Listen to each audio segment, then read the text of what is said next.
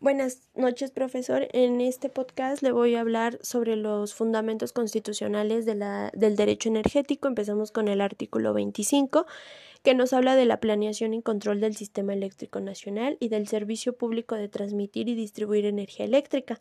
Esto va de la mano con el artículo 27, que nos dice corresponde a la nación el dominio directo del petróleo y todo carburo de hidrógeno en su estado líquido, sólido o gaseoso para obtener ingresos para que el Estado distribuya el desarrollo a largo plazo de la nación y lleven actividades de explotación y extracción de petróleo y los hidrocarburos en el subsuelo, que se encuentran, claro, dentro de la nación.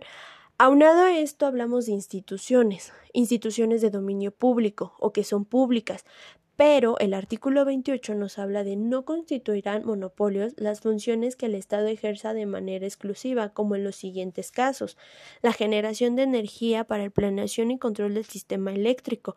Eh, aquí hacemos referencia a estas a, a, este artículo. ¿Por qué? Porque teníamos en mente que son las principales empresas cuando hablamos de energía, pues CFE, Comisión Federal de Electricidad y Pemex, Petróleos Mexicanos.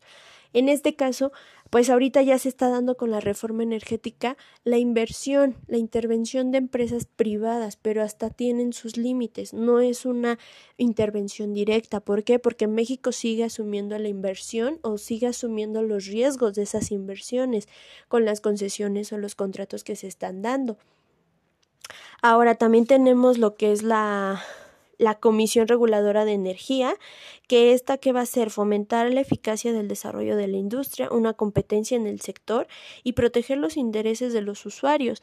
Esto es que obviamente tengan un mejor precio, que la sustentabilidad de esta energía pues sea efectiva para la población, ¿no?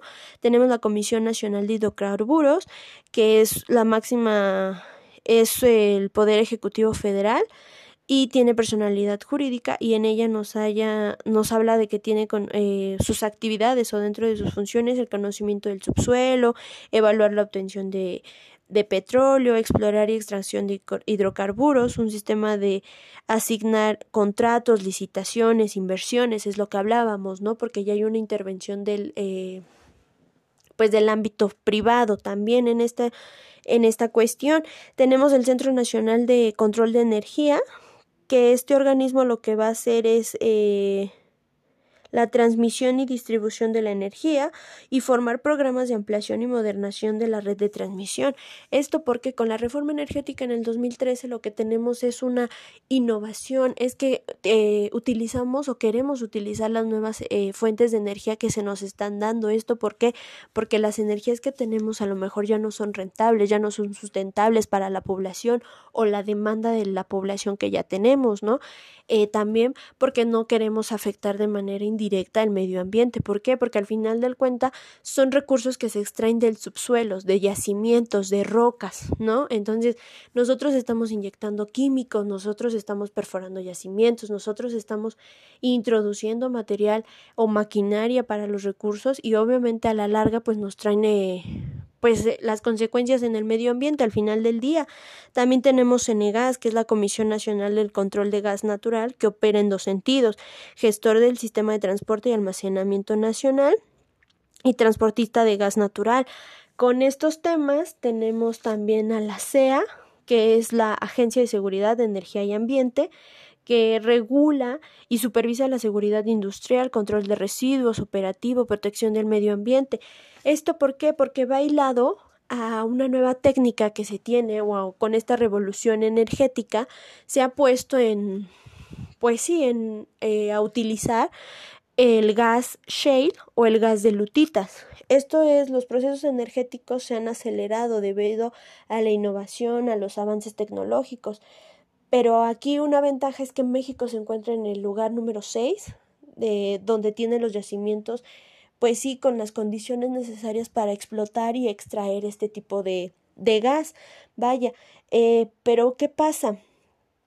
Eh, este gas o este tipo de sustracción eh, puede contribuir a un mejor suministro energético e, e impactar favorablemente el desarrollo nacional o local. Eh, aquí tenemos aspectos políticos, técnicos, económicos, ambientales, ¿no? ¿Por qué? Porque el gas natural es una mezcla de hidrocarburos simples que están en, un estado gaseoso y donde qué vamos a hacer en este gas eh, se sustrae de las lutitas que son estas piedras que son permeables y se hace una perforación, una fragmentación hidráulica, el famoso franking que ya habíamos hablado de él en clases pasadas, donde se hace esta pues esta fragmentación en los yacimientos y se sustrae este gas natural.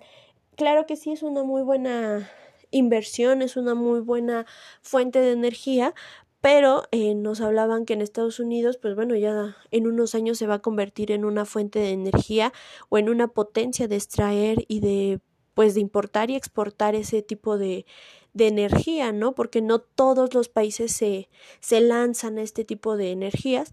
¿Por qué? Porque a la larga también tiene efectos ambientales, ¿no? Y para hacer este tipo de técnicas y sustracciones, pues se necesita una inversión muy fuerte y no todos están dispuestos a apostarle. No porque no vaya a ser eficiente, sino porque la rentabilidad y los efectos colaterales que se tiene al estar perforando el subsuelo, pues es más, es muy grande.